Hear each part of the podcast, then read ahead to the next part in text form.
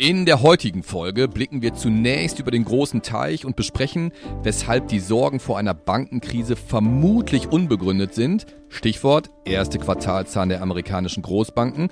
Außerdem ein Thema bei uns, wie der E-Autobauer Tesla versucht, seine Marktanteile weiter auszubauen. Märkte kompakt. Vermögen, regional, Vertrauen. Der VR Private Banking Podcast Ihrer VR Bank Westmünsterland. Es begrüßen Sie Christoph Bender und Marco Sotrup. Die im Podcast besprochenen Inhalte stellen ausschließlich allgemeine Informationen dar und beinhalten keine Kauf- oder Anlageempfehlung und Anlageberatung. Weder die Moderatoren noch die VR Bank Westmünsterland haften für etwaige Verluste, die aufgrund der Verwendung der Informationen verursacht oder damit in Zusammenhang stehen. Ja, und wie gewohnt starten wir mit dem Rückblick auf die vergangene Woche, auf die verkürzte Osterwoche und es war erneut eine positive Woche. Der DAX konnte abermals die amerikanischen Indizes schlagen, wenn auch nur leicht. Der DAX legt um 0,97% zu, der amerikanische S&P 500 um 0,7%, aber auch nicht wirklich weit dahinter. Der Nasdaq, der technologielastige Index in den USA mit 0,76% plus ebenfalls dort auf dem Niveau. Und der DAX hat am gestrigen Montag weiter zulegen können, hat ein neues Jahreshoch markiert. Ist dann im Tagesverlauf aber wieder etwas zurückgekommen und steht heute Morgen am Dienstag bei etwa 15.800 Punkten. Gold ist in der vergangenen Woche unverändert, plus minus null. Und der Bitcoin kann um weitere 9% zulegen. Im laufenden Jahr mittlerweile bei 78% Wertzuwachs. Allerdings im Kontext zum letzten Jahr da natürlich auch ähm, sehr, sehr stark unter Druck geraten und gefallen. Insgesamt, wenn euch das Thema Krypto interessiert, wenn wir es mal etwas intensiver diskutieren sollen, lasst es uns gerne wissen. Kurzer Blick noch auf die Renditen der Staatsanleihen. Die zehnjährige deutsche Staatsanleihe rentiert bei aktuell ungefähr 2,47 Prozent, die in den USA, also auch die zehnjährige, bei 3,6 Prozent.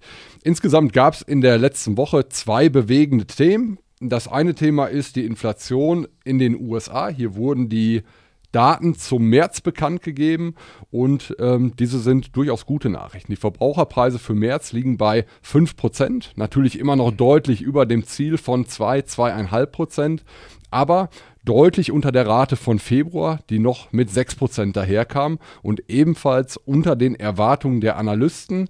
Diese hatten 5,1% erwartet, also mit 0,1% ähm, sind sie dann in der Tat etwas niedriger ausgefallen.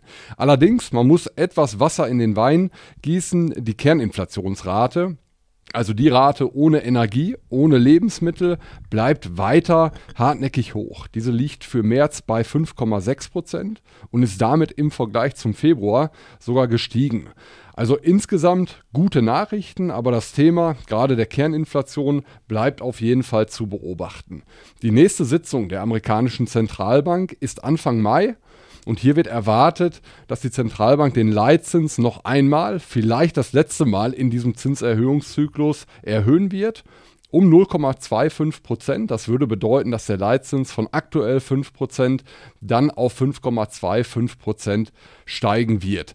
Das zweite Thema, wir hatten es in den letzten Wochen oftmals drin im, ähm, im Podcast, das Thema Stress im Bankensektor. Und auch hier gibt es positive Nachrichten, da ähm, ja, sich dieser Sturm im Wasserglas, so kann man es vielleicht dann jetzt nennen, weiter beruhigt. Ähm, es gibt keine weiteren negativen Nachrichten. Im Gegenteil, die Berichtssaison startet und diese Berichtssaison zum ersten Quartal beginnt in der Regel mit den amerikanischen Not ähm, Großbanken.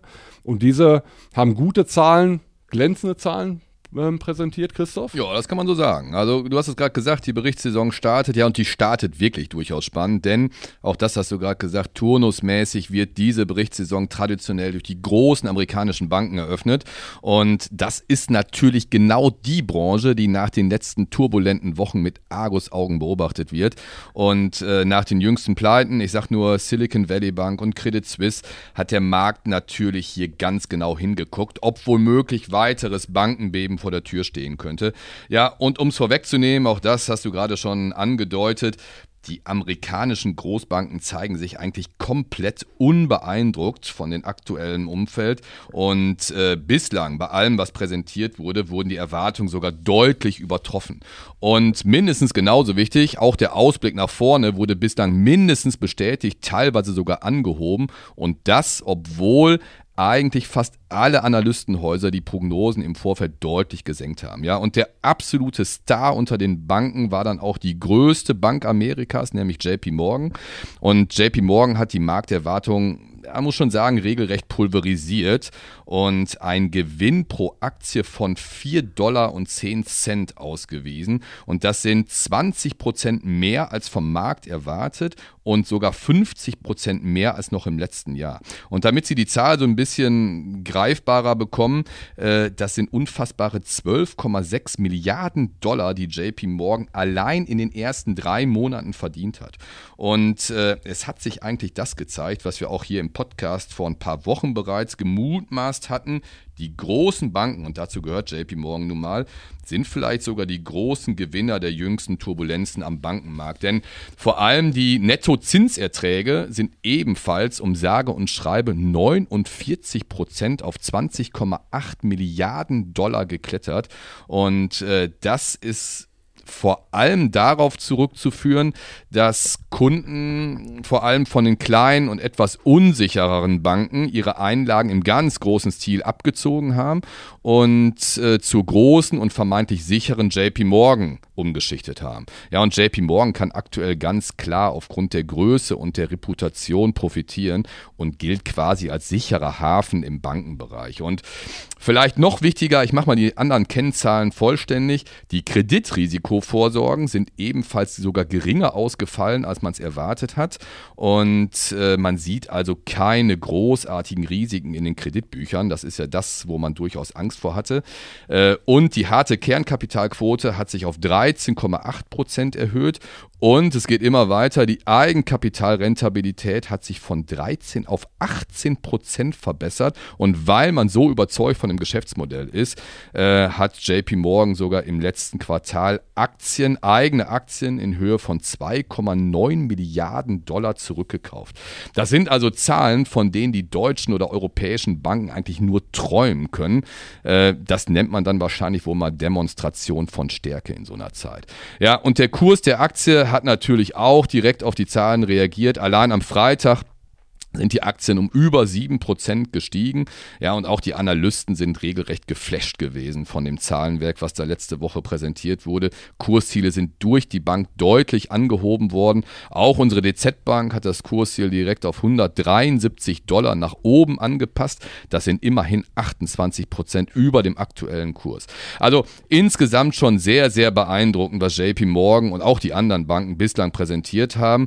Und das entschärft, Marco, hast es gerade auch schon gesagt, die Bankenproblematik eigentlich für den Gesamtmarkt schon erheblich. Und das lässt vielleicht auch einigermaßen optimistisch nach vorne gucken. Absolut, Christoph. Neben oder nach den Großbanken starten dann eben jetzt auch andere Branchen in die Berichtssaison zum ersten Quartal. Und in dieser Woche, am morgigen Mittwoch, wird ein sehr spannendes Unternehmen aus den USA Zahlen präsentieren ein Unternehmen mit dem vielleicht verrücktesten CEO überhaupt im Bereich der börsennotierten Unternehmen. Die Rede ist von Tesla und ihrem CEO Elon Musk. Elon Musk, vielleicht auch bekannt äh, dem einen oder anderen, zum Beispiel aus dem letzten Jahr, die äh, Twitter-Übernahme, die er durchgeführt hat, ist an vielen weiteren Unternehmen ähm, neben Tesla, neben Twitter dann auch beteiligt. Unternehmen, auf die wir gegebenenfalls in den nächsten Wochen und Monaten hier im Podcast auch nochmal eingehen werden. Aber nun zurück zu Tesla. Tesla ist ein Elektroautohersteller, der allerdings neben diesen E-Autos auch noch Batteriespeicher und Photovoltaikanlagen produziert. Kerngeschäft ist aber natürlich das Geschäft der E-Mobilität. Das Unternehmen Tesla wurde 2003 gegründet. Der Name ist von dem Physiker und Erfinder Nikola Tesla abgeleitet. Elon Musk selbst ist allerdings kein Gründer des Unternehmens, aber natürlich mittlerweile als Geschäftsführer die schillernde Person des Unternehmens.